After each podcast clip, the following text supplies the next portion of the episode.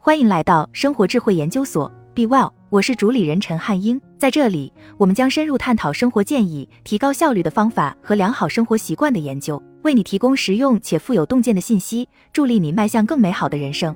一由世卫组织、联合国儿童基金会和联合国教科文组织确认的十项最重要的生活技能。经世卫组织、联合国儿童基金会和联合国教科文组织研究。他们共同确认了十项最重要的生活技能及其培养步骤。最重要的生活技能是什么？我们应该如何驾驭工作、应对挑战，并在人际关系中茁壮成长？这是联合国儿童基金会和联合国教科文组织以及世界卫生组织试图回答的一个问题。经过这些组织随后的研究，确定了十项基本的生活技能、策略和技巧，适用于每个人的幸福管理，与年龄、性别、肤色、信仰。国籍等无关，因此我们都应该在自己、团队和孩子身上培养这些能力。可是，我们所说的生活技能是什么含义呢？生活技能与学术学习有什么不同呢？世界卫生组织将生活技能定义如下：生活技能就是能够适应和积极采取行动，能够有效地处理个人日常生活需求和挑战的能力。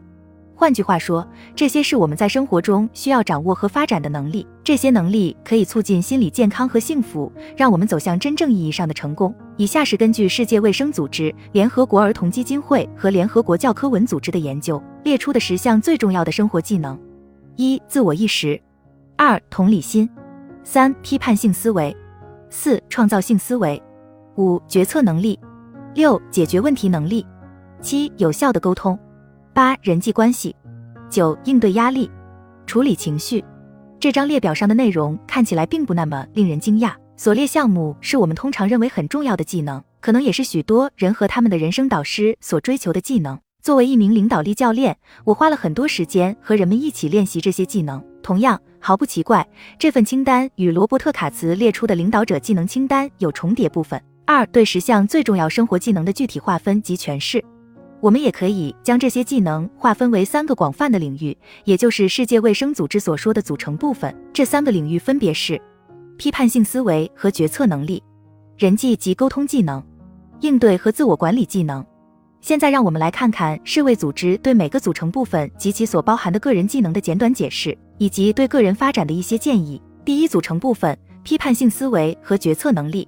这一组成部分包括批判性思维、创造性思维、做出决策和解决问题能力这四个基本认知技能。用神经学术语来讲，这些思维处理由前额叶皮层主导。批判性思维，批判性思维是客观而又有逻辑的思考事物的能力，意味着能够分析数据、理解论点，并对信息做出判断，知道如何提出有效的问题。对于批判性思维来说也很重要。创造性思维，创造性思维是主动思考，产生新想法。发展原创观点，创造力通常与思维环境的质量有关。创造需要时间和空间，在适当的环境条件下，培养横向思维等相关技能，可以帮助我们跳出固有思维，找出新颖的解决方案，做出决策，能够从可供选择的选项中进行选择，对于安全、生产力以及对自己的生活负责等方面来说至关重要。如果我们想要做出更好的决定，先了解一个有效的流程是很重要的。同样，如果你想真正提高自己的决策能力，那么，了解一些与启发式思维与影响我们决策的认知偏见有关的心理学知识是很有帮助的。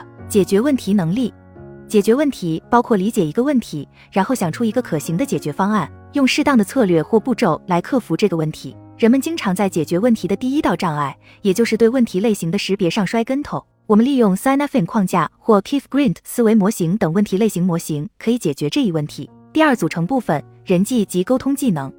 生活技能的第二个组成部分包括成功建立和维系人际关系的关键技能。这些关键技能包括同理心、人际交往技能和有效沟通。同理心，拥有同理心时，我们能与人建立融洽的关系。共情就是能够设身处地为别人着想，理解他人的感受，接受他们的差异，并克服冲突是至关重要的。同理心是情商的重要组成部分。人际关系。如上所述，拥有同理心是建立人际关系的开始。为了拥有真正意义上的人际关系，加强团队合作和影响他人的能力，我们可以逐步培养社交技能、谈判技能和处理困难对话的能力。有效的沟通，有效的沟通是传达我们的需求、想法和感受的能力。它包括语言交流和非语言交流。正如我们注意到的那样，人们经常忘记。建设性的沟通通常始于高质量的倾听。这使得倾听成为同理心、人际关系和有效沟通的一个基本要素。所以，一定要知道如何提高自己的倾听技能。写作和公开演讲等其他形式的交流，也包括在有效沟通中。三法则对于写作和公开演讲来说，都是一个很好的工具。第三组成部分：应对和自我管理技能。生活技能的第三个组成部分是管理我们自己，尤其是我们的感情。第一个组成部分涉及前额叶皮层，而在这一组成部分。我们要关注的是，我们如何管理自己的边缘系统和大脑的情感中心——自我意识。自我意识是对自己的兴趣、感受、优点和缺点的认识。做一个个人 SWOT 分析是一个快速评估自己的优势和劣势的好方法。如果你想更深入的了解自己，那么探索自己的个人价值观是一个非常值得做的练习。这也会帮助你做出决定，应对压力。能够应对压力是至关重要的。压力是生活中很自然的一个组成部分，但如果不加以控制，它会让人难以承受。我们可以通过面对和克服挑战来建立弹性。了解压力背后的神经科学，对制定有效的应对策略非常有益。深呼吸技巧是应对压力最简单、最有效的方法之一。了解和练习控制呼吸是一种行之有效的管理焦虑的方法。处理情绪，情绪与压力类似，可以是压倒性的。糟糕的情绪管理会导致心理健康问题，并对人际关系产生负面影响。情绪管理策略始于能够识别和标记情绪。接下来，一旦情绪被识别出来，就可以通过锻炼、分散注意力、表达和改善自我对话来控制它。三、培养个人生活技能的步骤。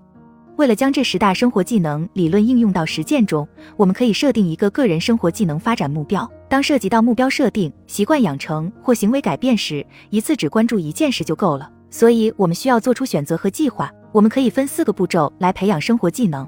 步骤一：选择技能。问问自己最想掌握的技能是什么？什么技能对自己最有帮助？当你做出某个选择的时候，它可能就成了一个阻碍你前进的弱点，同时，它也可能成为你想要训练的一种能力。因此，再仔细看看以下列表的内容，你会选择哪一项来训练呢？自我意识、同理心情、批判性思维、创造性思维。决策能力、解决问题能力、有效的沟通、人际关系、应对压力、处理情绪。步骤二：为自己现有的能力打分。一旦确定了自己想要优先处理的生活技能，先问自己一个问题：如果在一到十分范围内给自己打分，你会打多少分？把自己的分数写下来。步骤三：确定好的标准。现在有了分数，想想自己可能需要做些什么来提高一或两分。你将要采取的行为与之前的会有什么不同？对于自己来说，做到什么程度才能觉得更好？如果不能确定的话，可以针对上面的相关部分再做更多的阅读和研究。步骤四，做一些小的行动计划来帮助自己提高。